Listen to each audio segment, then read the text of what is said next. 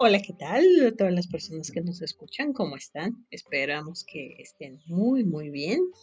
Yo soy Miriam, mi compañera Ana Paula, y esto es El Café de las Brujas. ¡Uy, pero qué bonito!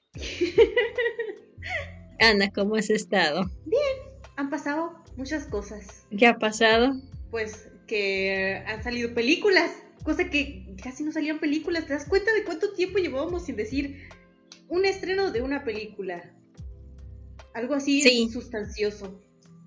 Y además una película que dijeras, ah, esa sí la quiero ver. Ajá. Porque si bien se han estrenado por eh, Netflix o Disney, que Disney me cae muy mal. Porque yo quiero ver Raya y el último dragón y todavía no puedo. Es hasta últimos de este mes puedo verla porque es este como no sé cómo se llama ese tipo de contenido, pero tienes que pagar más. No lo pago yo, mm, ¿verdad? Ah, sí. sí, así como que, yeah, what about?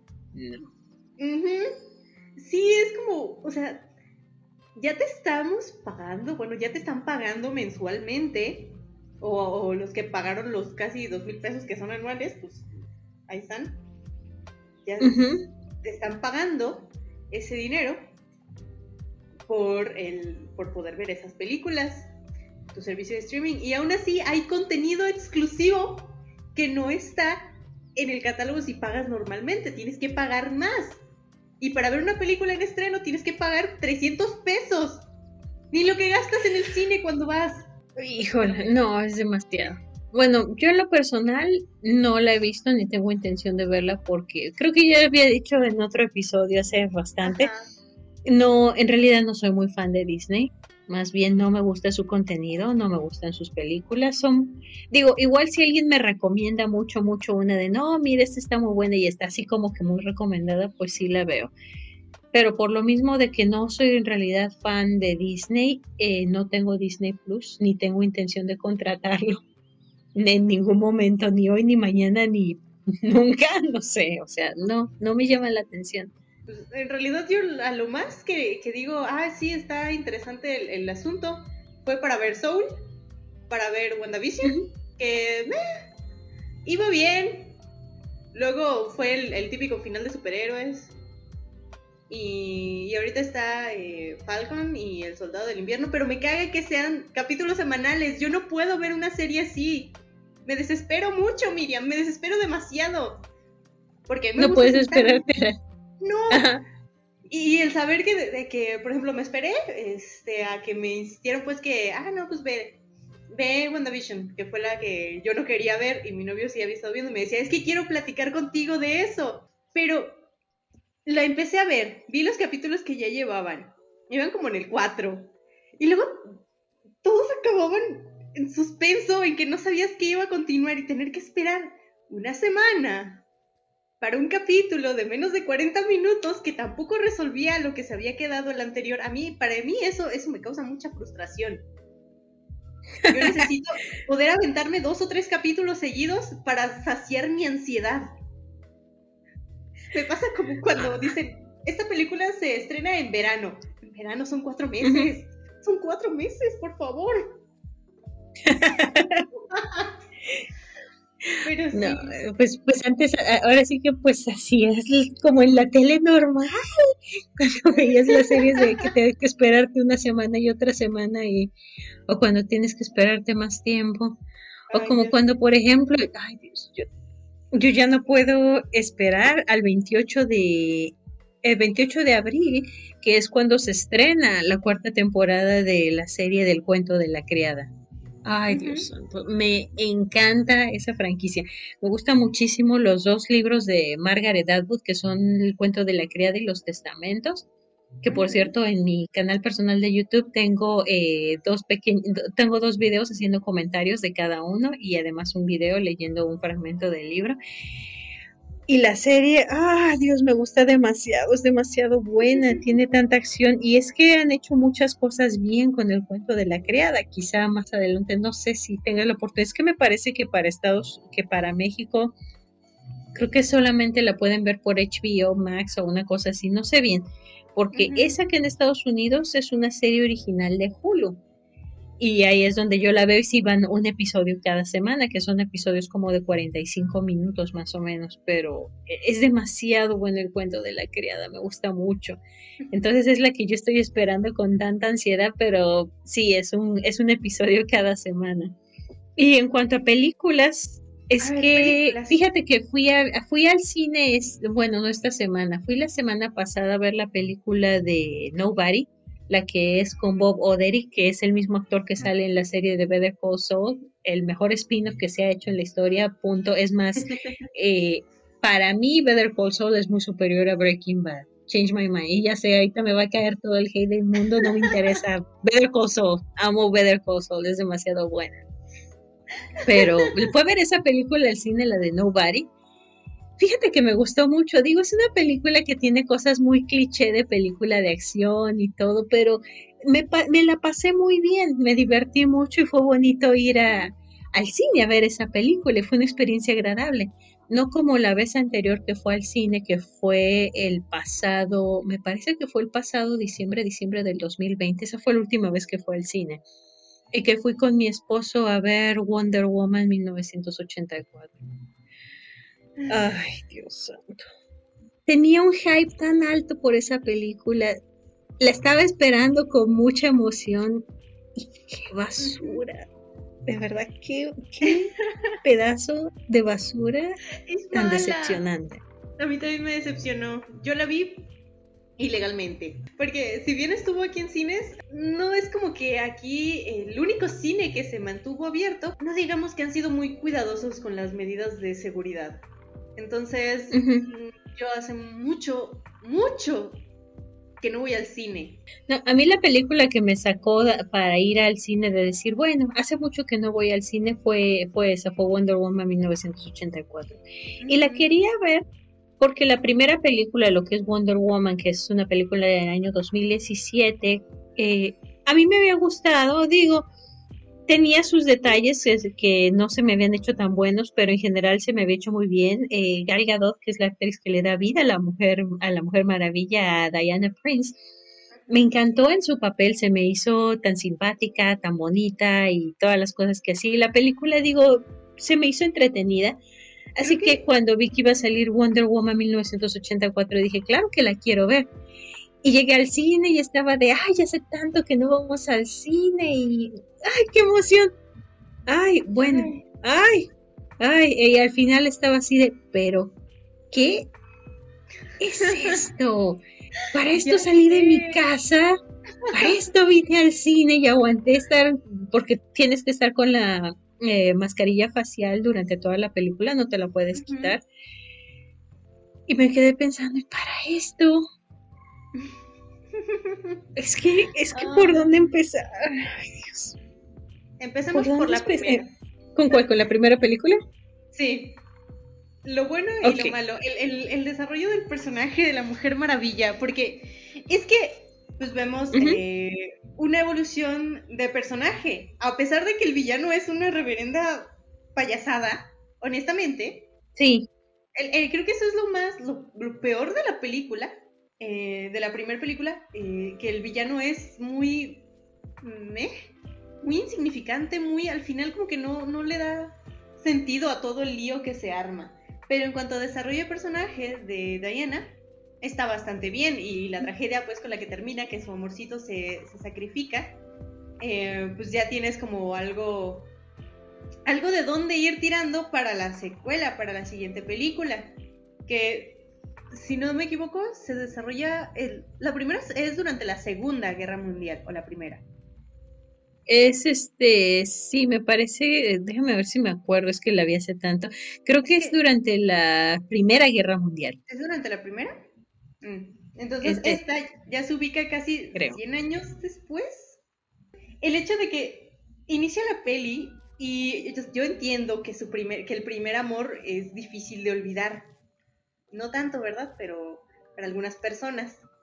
Pero es que me enojó muchísimo que ella todavía sigue dolidísima por su amor, que igual lo vimos durante la Liga de la Justicia, que todavía ella extraña a su amorcito sacrificado.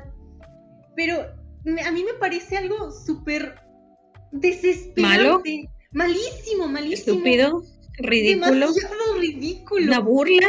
Sí, total, una burla total, porque por más que ames a alguien, si vives más de 100 años, si ya llevas más de 5000 años viva, porque la Mujer Maravilla tiene 5000 años, la señora.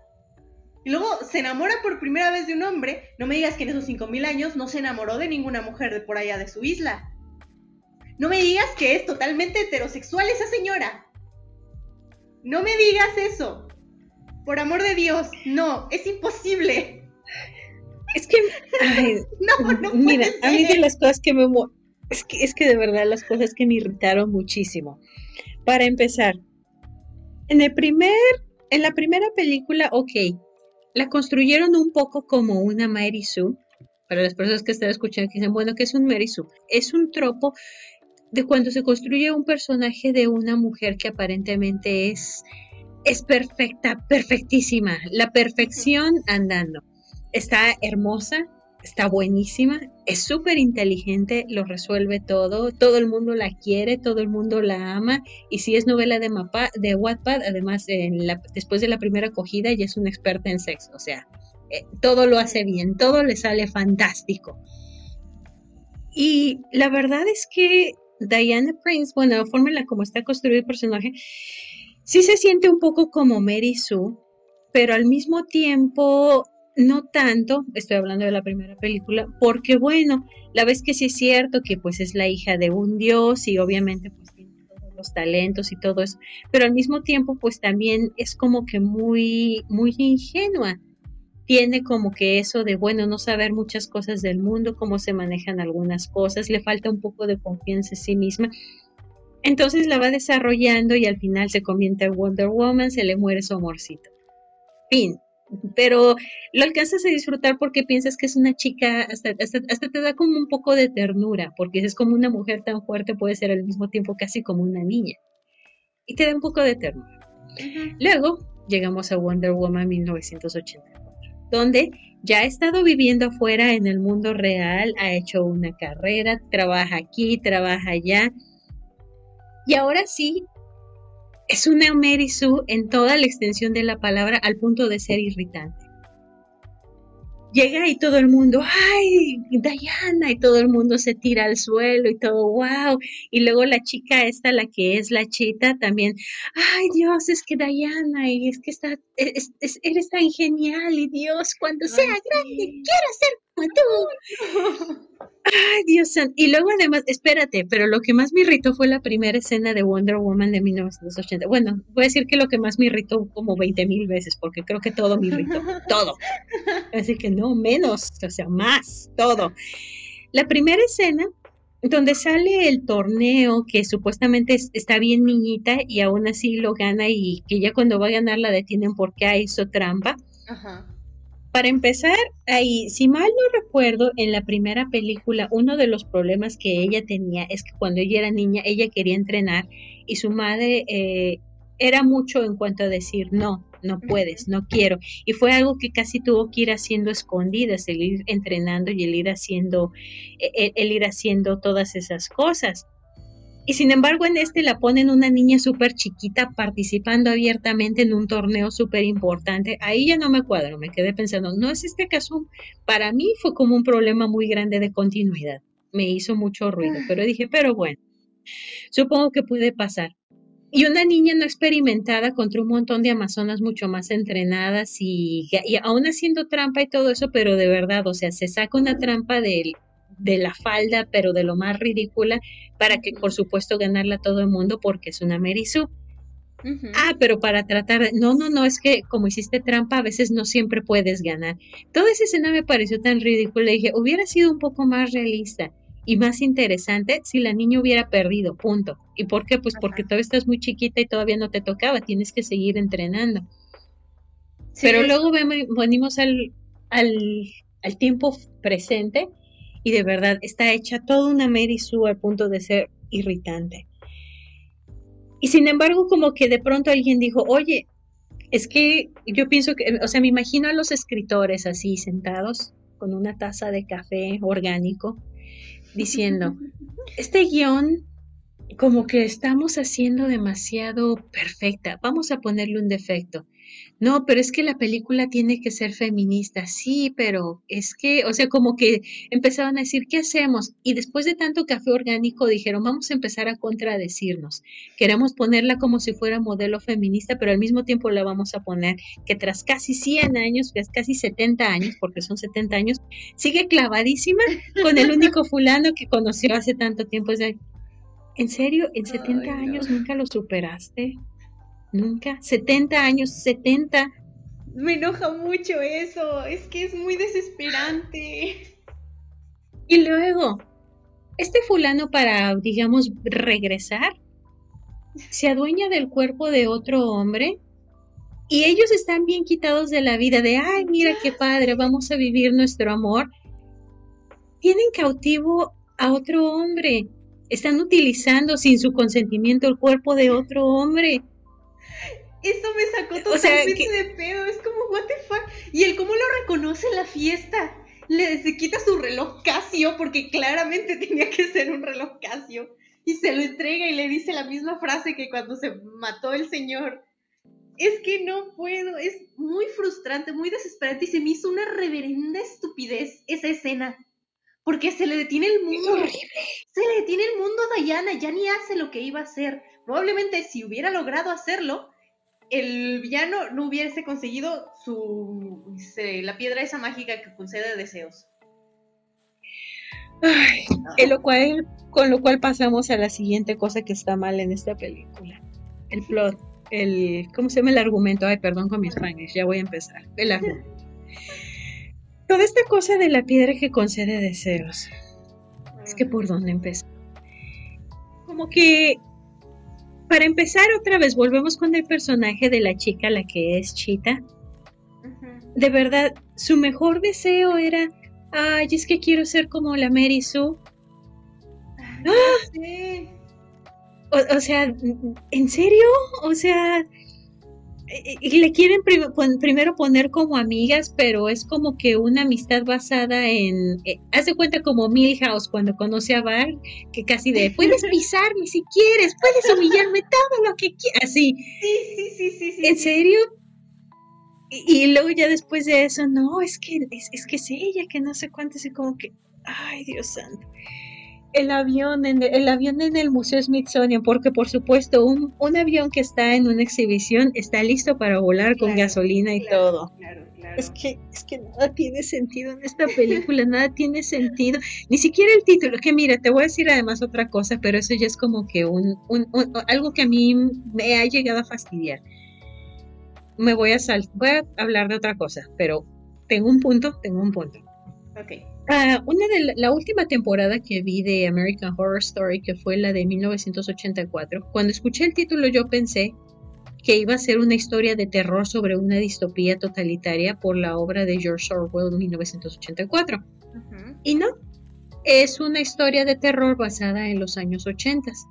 Y luego Wonder Woman 1984 y de pronto me hace un clic en la cabeza de decir, ¿soy yo o cada vez que quieren poner algo en los ochentas, Hollywood piensa que el único año disponible de todos los años de la década de los ochentas es 1984. Hay cierta, eh, y me quedo pensando, ¿es por algún eco de Orwell y además un eco mal logrado porque ni siquiera estamos viendo una distopía totalitaria? Pero bueno, los ochentas, porque los ochentas están de moda, porque todas esas personas que crecimos en los ochenta, aquí levanto la mano yo mera, pues ahora es la gente que tiene poder adquisitivo y quieren apelar a la nostalgia de que por nostalgia vas a ir a gastar tu dinero en reverenda basura. Uy, qué bonito es lo bonito. Ay, Ay, bueno, está bien, no voy a quejarme más de eso de 1984 que no tiene ningún sentido, que se parece que es el único año, el año además de las Olimpiadas de Los Ángeles, pero bueno, quizá. Pero ahora vayamos al, con respecto a la piedra de los deseos. ¿Por dónde, por dónde, por dónde empiezas con eso? Quizá deberíamos empezar citando a un cuento que es eh, La pata de mono del escritor, déjame, es W. W. Jacobs. es una historia de terror, el cual trata acerca de una pata de mono que quien la tenga le va a conceder tres deseos, pero eh, tiene un giro de tuerca. Cada deseo viene siempre con algo malo. En esta historia, el protagonista se hacen con la pata de mono, que es una, una pareja de ancianos y su hijo ya adulto, pero es único hijo, y el hijo desea dinero. Y resulta que al día siguiente el hijo muere en un accidente de trabajo y la compañía está asegurada y por medio del seguro le pagan la cantidad de dinero que él había deseado a sus papás. O sea, oh. todos los deseos, ellos se dan cuenta de que cada deseo concedido, pero viene con algo muy malo.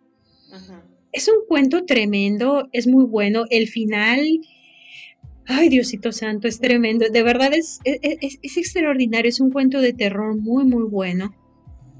Y es una historia además que pues en la cultura popular pues siempre que se habla de, eh, eh, al punto de que cuando se habla de deseos que traen algo malo, siempre acaba uno hablando de la pata de mono. Hay por cierto una parodia muy buena de Los Simpson en una de las casitas del terror, me parece, no recuerdo si es en la casita 2 o en la casita 3, eh, donde Homero se hace con una pata de mono y primero piden ser famosos pero la gente los odia, luego piden paz mundial y son invadidos por aliens. Es muy divertida. Y luego tenemos Wonder Woman 1980. La piedra que concede deseos pero se lleva algo. Y yo me quedo pensando que a todo el mundo le va a pasar algo, algo jodido. Por ejemplo, el primer fulano que quería café y de pronto le dan café. ¿Y qué es lo que perdió por el café? Y luego Chita que obtiene sus poderes y le roba los poderes a Wonder Woman, es, pero pierde su, su humanidad y su dulzura. Y luego el otro fulano que dice que desea hacer la piedra y ahí es donde se empieza a volver todo tan absurdo y tan ridículo. Y yo me quedo, ¿en qué momento va a pagar algo o va a aprender? O sea, ¿cómo vas a resolver esto? Y empieza a, ponerse la cosa tan, tan, tan complicada que llegó un momento en que dices, otra vez, ya han hecho tan complicado este nudo y tan difícil de desbaratar que solo lo que yo estaba pensando, no sé cómo lo van a resolver, pero ya veo venir el Deus es máquina. Y sí, efectivamente, Dayana les habla con su corazón y todo el mundo, todo el mundo tiene un cambio de mentalidad y sí, I give up my wish, I give up my wish. Y todo el mundo, sí, renuncio a mis deseos. Ah, si somos realistas, nadie hubiera este, renunciado a su deseo excepto los que desearon que se muriera alguien random, como el señor de la cafetería. O sea, los que pidieron un deseo sin pensarlo, eso sí, este, hubieran este, deseado, eh, hubieran eh, renunciado a su deseo. Pero todos los demás que desearon algo eh, bien, que, de verdad desearon, nadie, hubiera, nadie hubiera renunciado a ese deseo, nadie. No, no, no quieran mentirnos y decirnos que todos somos buenos porque no es cierto. No es cierto. Ay, no, no, de verdad. Es que está muy, muy, muy mal cómo, cómo, cómo lo resuelven y cómo surge el problema en sí. Está muy, muy mal eh, desarrollado. Porque, mira, la forma en la que yo digo, ok, se desarrolló de una buena manera es si los personajes aprenden algo, se llevan algo, pero crecen. No aprenden nada. Pero no, la Mujer Maravilla lo único que aprende es a volar. Ya. Chita, se vuelve todavía menos humana. El villano, pues... ¿Por qué habría de renunciar a su deseo si se le estaba pasando genial? Yo que ella, Nel, no renuncio a mi deseo, chita forever. y el villano, pues bueno, pues tiene a su hijo y lo dejó solo y lo desatendía. Ya lo desatendía desde antes. ¿Por qué necesitaba pasar todo eso para que él se diera cuenta de que lo importante es su hijo? Es que no me gusta que usen a los niños de esa forma. un personaje no puede crecer aprender algo sin tener que poner en riesgo la integridad de un niño, que es su hijo. Además, ay, es que ni siquiera es como que él haya tenido un cambio en su corazón porque hubiera pasado algo crítico. Él es un horrible padre toda la película. Y al final tiene un cambio de mentalidad a la South Park y South Park está bien porque sabemos que es un programa de sátira, que su idea es hacer comedia, es ridiculizar esas situaciones. Y, se la sacaron a la South Park. Oh, De pronto me siento mal. ¿Qué es lo que estoy haciendo? Creo que extraño a mi hijo. Deseo renunciar. O sea, como que... Ay, no. ¿Por qué? ¿Por qué? No tiene ningún sentido, no tiene ningún sentido.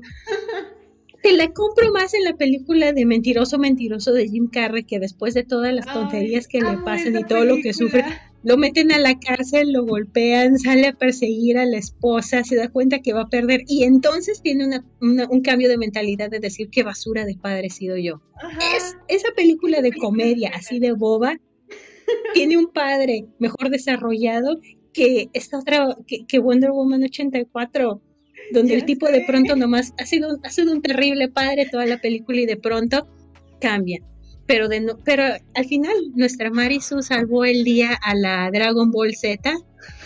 Olvídate de Vegeta pidiéndole a la gente que levante las manos para la Genkidama. Olvídate de Goku convenciendo a todos sus amigos para decirles ayúdeme. Olvídate de Mr. Satan con toda su popularidad como salvador de la tierra por haber matado wink wink a Cell diciéndole a la gente levanten las manos y todo el mundo sí, Mr. Satan. No, Wonder Woman renuncien a sus deseos. Y todo el mundo, sí, Mr. Satán, la Genkidama. ¡Ay! ¡No! ¡Ay, no puedo con eso! Eso que oíste fue mi fase, Pam.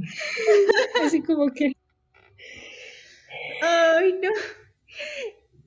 Está muy, muy, muy mal trabajado todo. Es muy desesperante estaba viendo la película y, es que había un punto en el que decía, ¿cuánto tiempo más tengo que sufrir? ¿Cuánto tiempo más tengo que seguir viendo esta, eh, este discurso que he visto tan trillado de, ah, sí, apelar al, al lado bondadoso de la humanidad? No.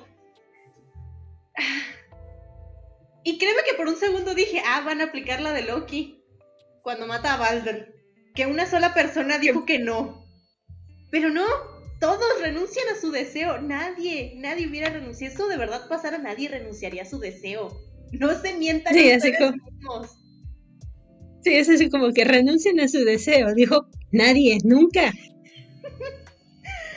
Ay, no.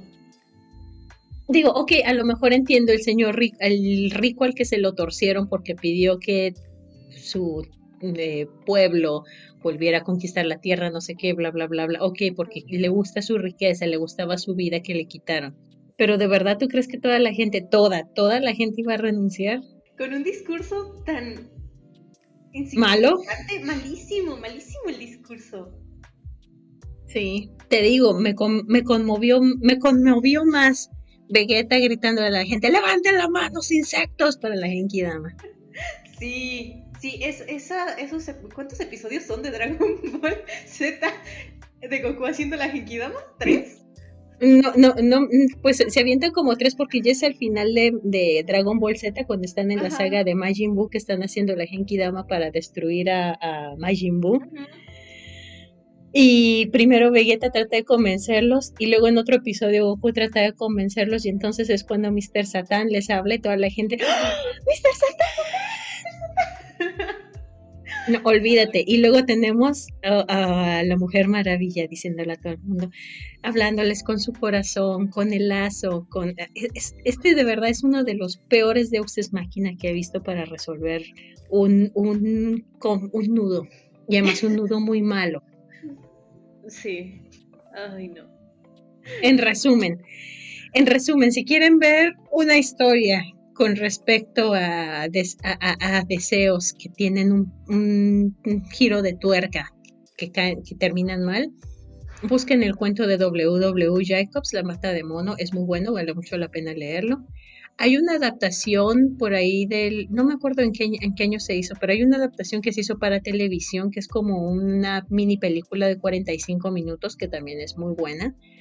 Vean La Casita del Horror de los Simpson vean Madoka Mágica, que, ah, qué buen anime, de ese fue de lo que hablamos en nuestro episodio anterior, hablando de deseos que tienen un giro de tuerca que salen mal.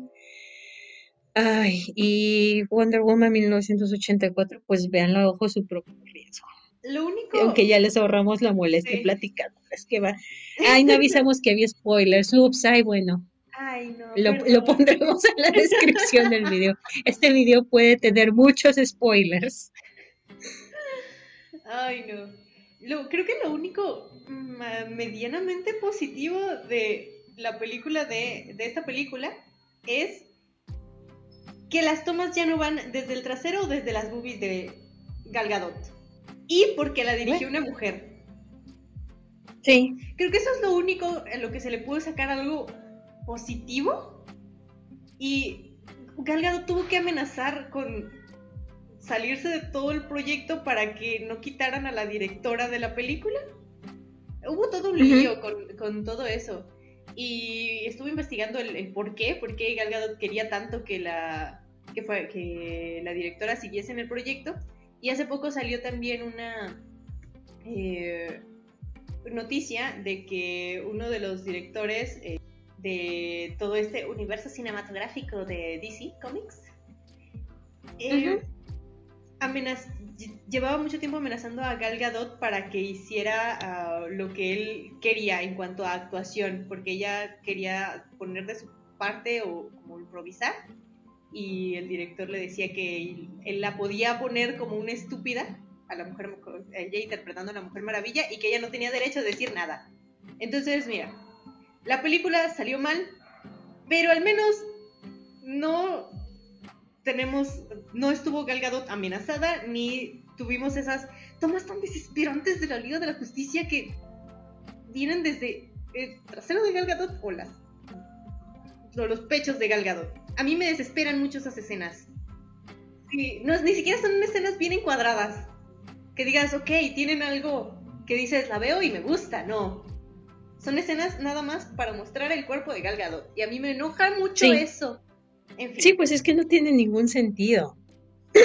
A mí lo que me gusta además es como que, digo, el, el, traje se me hizo bonito. Bueno, yo me acuerdo de la serie, la que era con Linda Carter. Se me hace más bonito este traje que tiene la Mujer Maravilla ahora que el que tenía antes. Y pues esa fue también de las cosas que me gustó. Se me, se me hizo, o sea, cuando vi la primera película le encontré muchas cosas adorables que dije, ay, quiero ver la siguiente. Ay. Pero no. Pero no, ya después de este es como de sí, ¿qué tal que no? Pero bueno, lamentablemente se nos ha terminado el tiempo. Ah. Gracias por escuchar este episodio lleno de veneno. Sí, ay no, es que tenemos que tirar tanto veneno, de verdad. Parece que todo mal, todo mal con esta película, pero bueno hablemos de cosas más agradables, como por ejemplo, Ana, platicarle a la gente dónde nos pueden encontrar.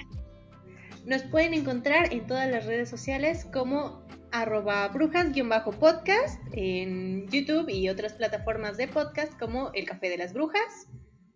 También nuestra página de Facebook está como El Café de las Brujas. Porfa, síganos, compártanos, déjenos algún comentario. ¿Qué opinan este, ustedes de la película? ¿Les gustó? ¿No les gustó? ¿Qué sí les gustó?